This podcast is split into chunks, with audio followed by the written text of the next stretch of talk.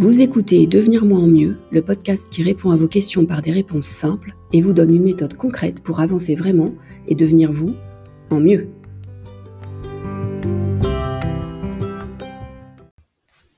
Je suis Marie, auteure de programmes et de livres de self-coaching et fondatrice de Devenir moi en mieux. Dans ce podcast, je réponds à vos questions et vous donne des étapes simples pour que vous puissiez vous fabriquer vous-même votre propre carnet de bord et trouviez votre chemin.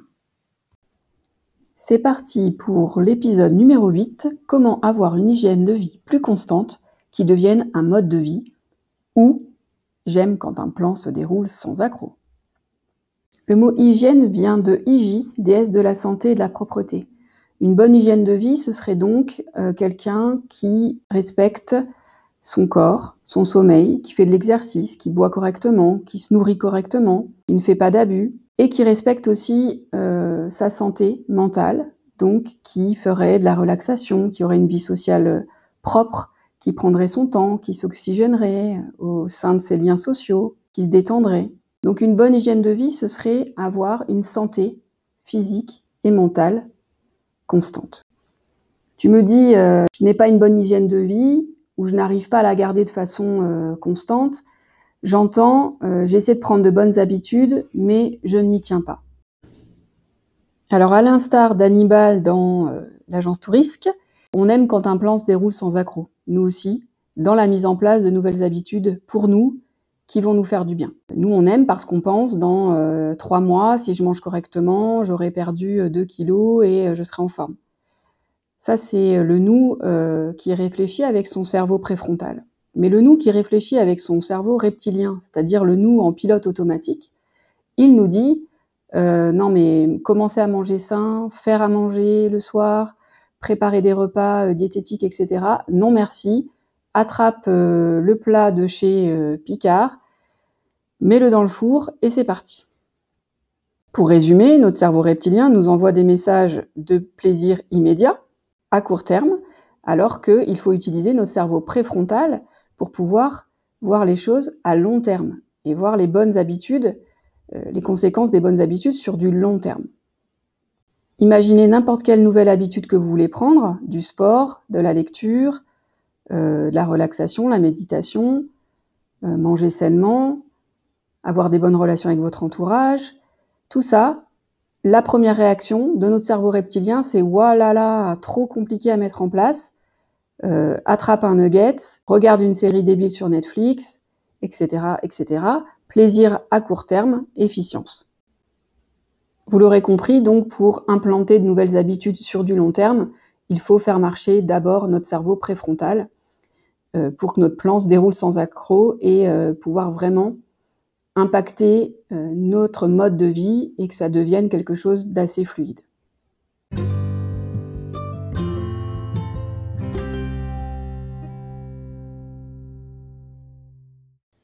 Alors, premier conseil, une habitude à la fois.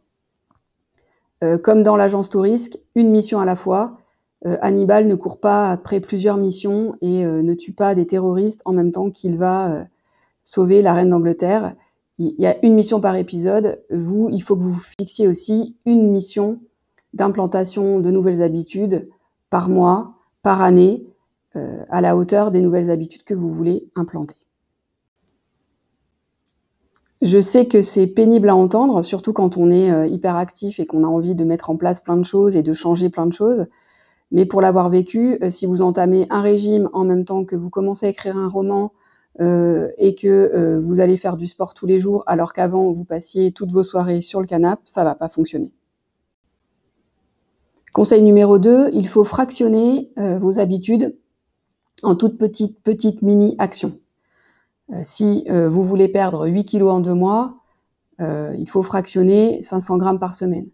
Si vous voulez commencer à vous entraîner pour le marathon, il va falloir d'abord courir un kilomètre etc. Donc fractionner en un minimum d'actions les plus petites possibles. Si ce sujet vous intéresse, vous pouvez approfondir vos recherches en lisant des théories sur les 1%, les effets cumulés, etc. C'est vrai qu'une petite étape par jour, sans y déroger, est beaucoup plus efficace que euh, de faire une heure de sport tous les trois mois, euh, évidemment que 5 minutes par jour seront beaucoup plus efficaces, encore une fois, sur le long terme. Pareil pour la nourriture, pareil pour la lecture, pareil pour euh, vos relations sociales, de mettre en place des toutes petites mini-actions tous les jours auront un effet cumulé sur le long terme, beaucoup plus que si tout d'un coup vous vous mettez à lire un bouquin par soir, vous allez vite vous décourager. Troisième conseil que je ne donnerai jamais assez, la planification. Il faut que vous regardiez dans votre semaine comment vous pouvez planifier les choses pour être sûr de pouvoir implanter ces habitudes. Si vous vous dites demain je commence le sport, mais que le lendemain vous avez 8 heures de boulot, 12 réunions, les gosses à aller chercher à l'école, et puis euh, trois calls le soir, évidemment ça va pas fonctionner. Donc on planifie les mini-actions qu'on a découpées en tranches de nos gros objectifs sur la semaine, soit le dimanche soir pour la semaine, le lundi matin par exemple pour la semaine, quand vous avez euh, un temps pour planifier. Et n'oubliez pas de préparer aussi le temps où vous allez planifier toutes ces actions. Comme notre cerveau reptilien est feignant parce qu'il veut être efficace, euh, il faut le récompenser. Donc euh, n'hésitez pas à vous octroyer des petites récompenses. Par exemple, bah, si je lis une page par jour d'un ouvrage non fictionnel toute la semaine, bah, à la fin de cette lecture, euh, je pourrais aller faire euh, une petite danse, euh, manger un petit bonbon Haribo, voilà. Récompenser votre cerveau d'avoir tenu bon et d'avoir réalisé vos actions tous les jours. Et enfin, dernier conseil, l'élasticité. C'est-à-dire que quand on se prévoit un plan d'action et qu'il est trop rigide, on peut vite être découragé par quelque chose qui va nous arriver de façon impromptue. Par exemple, je me suis préparé un plan d'attaque euh, de diététique pour manger mieux. Et puis il y a un soir où euh, ma voisine m'invite et euh, il y a un gigantesque apéro. je ne peux vraiment pas refuser l'invitation. Mais à ce moment-là, prévoyez l'élasticité aussi dans votre plan d'action. Par exemple, pour le sport, si vous avez prévu de vous mettre au sport, vous pouvez imaginer 3 degrés d'intensité d'effort. Si vous voulez vous mettre à courir, vous pouvez vous dire, je sortirai quoi qu'il arrive tous les jours, soit pour une marche, soit pour une course d'un kilomètre, soit pour une course de 5 kilomètres.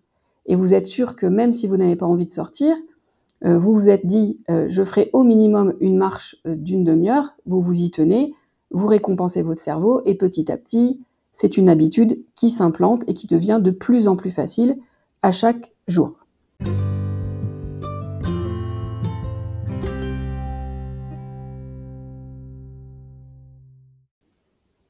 Parce que c'est vraiment ça, en fait, le secret de l'implantation d'une nouvelle habitude, c'est d'habituer son cerveau reptilien à ce qu'il ne remette pas en cause votre action. C'est-à-dire bien manger, bien dormir, euh, lire, faire des choses qui sont différentes de d'habitude. Sa première réaction, c'est de rejeter ça, parce que c'est nouveau pour lui. Mais si petit à petit, vous l'habituez à ces nouvelles actions, il va de moins en moins vous envoyer de messages de rejet, et vous allez de plus en plus trouver ça facile. Petit récap, avant d'implanter une nouvelle habitude, on en choisit une, on découpe en toutes petites actions, on planifie les actions, on trouve une élasticité dans les actions et on s'y tient par un engagement vis-à-vis de soi-même.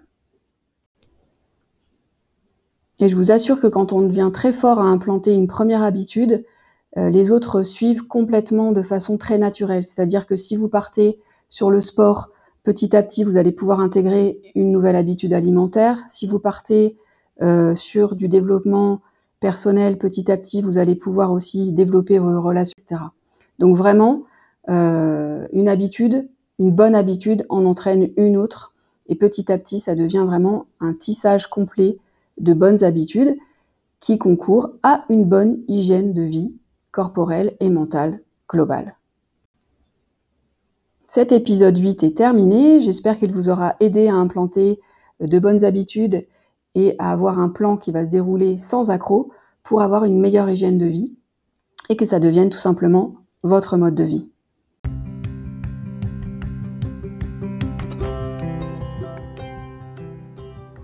Je vous donne rendez-vous dans 10 jours dans l'épisode numéro 9 et en attendant, vous pouvez venir échanger avec moi sur les réseaux sociaux Instagram, Facebook, Marie Mi Better, devenir moi en mieux. À très bientôt!